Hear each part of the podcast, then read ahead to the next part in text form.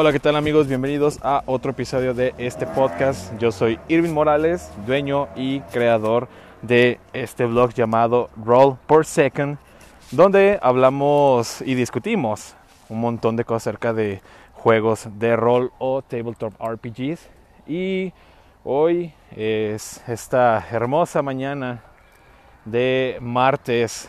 Eh, tuvimos este fin de semana que fue puente aquí en México, quiere decir que descansamos el lunes, entonces tuvimos un fin de semana excelente de prácticamente tres días, eh, el cual estuvo en mi caso muy lleno de movimiento en general, ya sea de juegos, hobby, eh, entre otras cosas, familia y demás, pero eh, se había estado trazando un poco el podcast. Y la verdad es que ando paseando al perro, disculpe, y se, se, fue un poco rápido. Sí, de hecho, por eso les comentaba que es una hermosa mañana debido a que estoy aprovechando la paseada de, de mi perro Dagon para fin de poder grabar este podcast. Y, en fin, uh, entonces este fin de semana fue bastante ajetreado en cuestión de un montón de cosas por allí, pero eh, no solo eso, digo, ya tenía un poco ocupado desde el fin de semana, incluso antepasado, porque, bueno, sí, sí, más o menos, eh, porque ya había salido Resident Evil 2 para un montón de plataformas y siempre fui súper, súper fan de, de este juego. Entonces tenía que comprarlo, tenía que jugarlo y ahí se fue un poco más de mi tiempo todavía.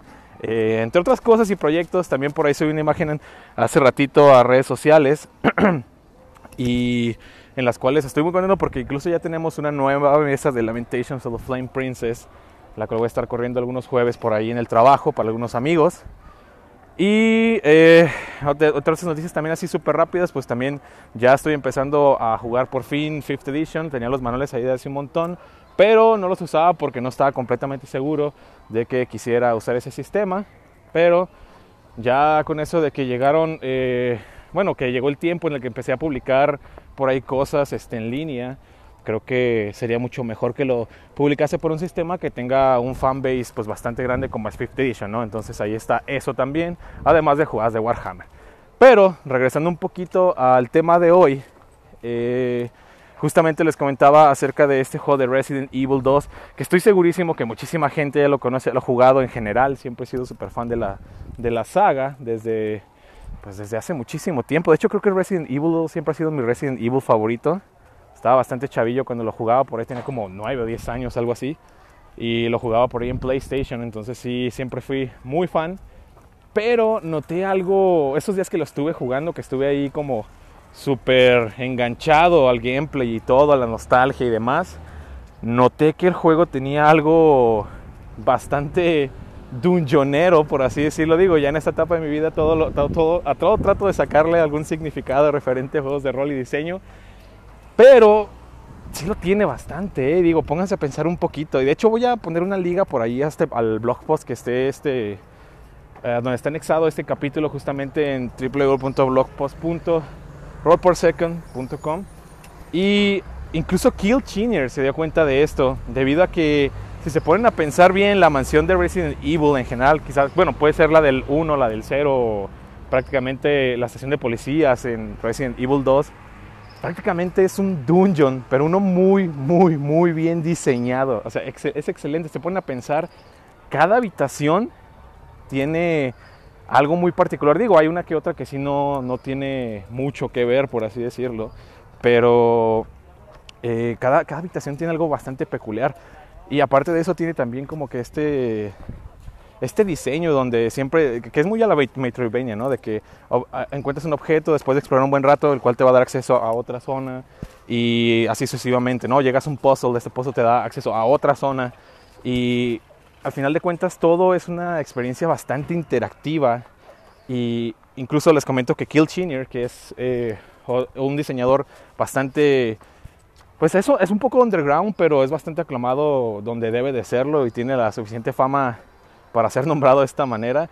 Él incluso se notó esto, ¿no? Y él tenía ya un post de hace, eh, bueno, fueron, lo me parece que decía ahí, era que 2013, me parece que tenía la fecha de, del post, que es justamente el que les digo que voy a anexar para que lo chequen.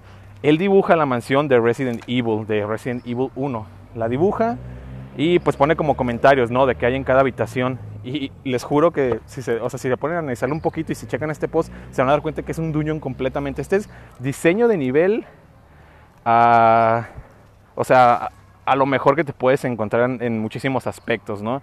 Entonces, otra cualidad muy, muy chida justamente de este tipo de juegos, y digo, estamos mencionando todo esto porque así, así deberían de ser tus dungeons, así deberían de ser tus aventuras, digo, súper, súper bien diseñadas y con un montón de alma, por así decirlo. hay otra cosa que quería también mencionar aquí justamente que es algo bastante, bastante chido de, de este tipo de diseño de nivel, el cual es el dungeon cuenta su historia por su propia cuenta o el nivel cuenta su, historia por su propia cuenta.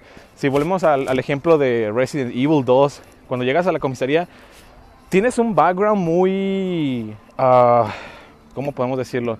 O sea, tienes un trasfondo muy ligero, ¿no? Ok, sí, llegaste, la ciudad está destruida, hay zombies por todos lados, ¿no? Pero ¿qué pasó? O sea, ¿por qué? No hay una explicación lógica. Tú nomás llegas y todo es un caos, ¿no? Pero ya estando aquí en la comisaría y empezando a buscar documentos y pistas, porque digo, no hay nadie, o sea, son muy pocos los, no personajes que te vas a encontrar en general en Resident Evil, ¿no? O sea, son contados, son muy importantes y a lo mejor te van a decir piezas claves de la historia.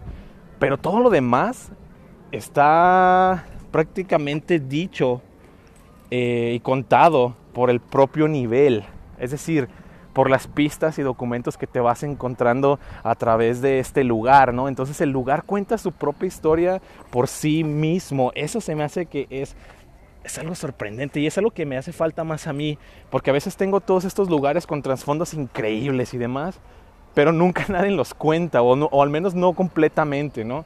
Entonces, si pudiésemos aprender un poquito de este tipo de diseño, es que cada lugar es bien interesante y tienen como estos loops. Vas a encontrar cosas que te van a permitir abrir otras zonas y esas mismas zonas incluso a veces se van a conectar con distintas zonas o con zonas que ya conocías pero de manera distinta, ¿no? Y aparte de eso vas a, tener todo este trasfondo de historia dentro de este dungeon, este calabozo, esta zona o lo, como lo quieran ver. Entonces, ya estuvo, vamos a, vamos a parar un poco por acá en la caminata. Pero sí, eso es algo, eso es un diseño bastante elegante a la hora de diseñar niveles. Es ya un diseño bastante viejo de alguna manera, pero es buenísimo. Pueden aprender muchísimo de esto, de verdad. Chequen el blog post que tienen para que vean la entrada de Kill Chiner y lo que él comenta. Eh, también, este, pues claro, pueden jugar Resident Evil 2, ¿no? Que sería quizás incluso lo ideal.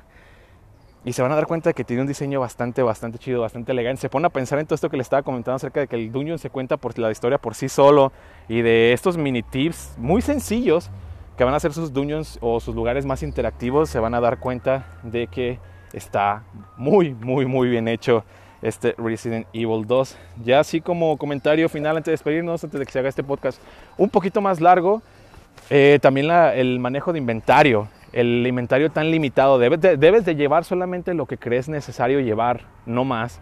Eso también es una mecánica muy, muy chida que pueden implementar bastante en sus juegos. En lo personal a mí se me hace que debe ser algo necesario porque luego de repente van los, los por ahí cargando eh, cientos y miles de, de piezas de oro, equipamiento, armas extras, objetos mágicos y demás, pero no hay o sea, menos que seas un, Dungeon Master que yo todavía no conozco ninguno que administre muy bien o sea muy exagerado en eso, eh, pues todos van a tener lo que se les da su regalada gana, ¿no? Entonces, hay sistemas por ahí para simplificar, esto y para solo poder llevar lo que crees necesario y también eso es algo muy importante en este tipo de diseño y demás, ¿no? Entonces, espero lo hayan disfrutado, espero no haya sonado muy cansada mi voz y demás, porque ya tenemos un poquito por acá caminando Dagon y yo. Pero eh, espero lo hayan disfrutado bastante. Ya saben que pueden dejar por ahí un comentario. ¿Qué piensan acerca ustedes de esto? ¿Piensan empezar a diseñar así? ¿Lo conocen? ¿No? ¿Se habían dado cuenta? ¿Lo habían notado? ¿Ya lo habían jugado? Quizás deben de por ahí dejarme un comentario, hacerme saber ustedes qué es lo que piensan. Espero hayan disfrutado este episodio. Nos estamos viendo próximamente con más cosas que de hecho tengo por ahí algunos temas bastante interesantes que nada más es cuestión de darme el tiempo de sacarlos. Entonces dejen por ahí un comentario en donde sea que hayan escuchado esto y yo trataré de contestarles lo antes posible, ¿va? Yo soy Irving Morales y nos estamos viendo hasta la próxima. Nos vemos. Bye bye.